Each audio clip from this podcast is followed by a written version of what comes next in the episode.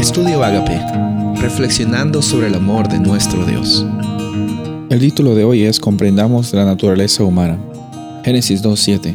Entonces Jehová Dios formó al hombre del polvo de la tierra y supló en su nariz aliento de vida y fue el hombre un ser viviente.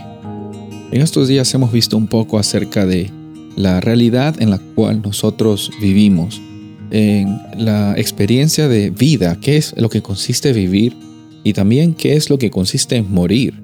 Bueno, hay bastantes misterios que no podríamos expresarlos con palabras, hay bastantes preguntas que no tienen respuestas, pero gracias a Dios encontramos en la Biblia bastantes puntos eh, que nos ayudan a anclar nuestra esperanza en que Dios siempre provee para nuestras vidas, para nuestras experiencias, para nuestras necesidades. Tenemos siempre la certeza de que nuestro Dios está siempre trabajando para nuestro bien, no porque Él siente que tiene que hacerlo o porque tenemos que pagarle de vuelta, es porque es lo que fluye del carácter de amor de Dios.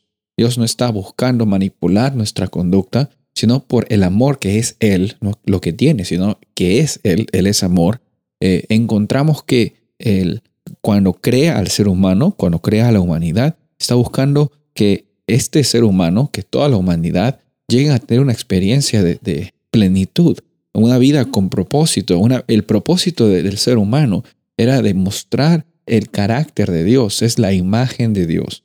Dios está manifestándose también hoy día en tu vida y en la mía cuando aceptamos a Jesús de corazón. Por eso al comprender la naturaleza humana reconocemos que no hemos sido creados para morir. No hemos nacido para morir, no, no estamos determinados. Eso no fue como Dios creó al ser humano cuando encontramos esta realidad de Dios formando al, hombre del polvo de la tierra, soplando en su nariz el aliento de vida y en ese momento se crea el ser humano.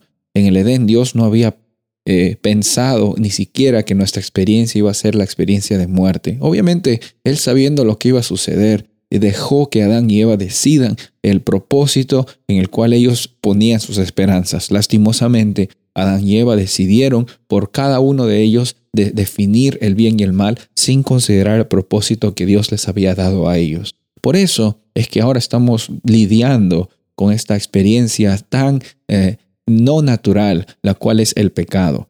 El pecado nos trae la muerte porque es la separación entre Dios y el ser humano y encontramos que parte de la naturaleza humana llegó a ser esta tendencia al pecado y también la tendencia a la muerte. La muerte terrenal, sin embargo, no es nuestro final.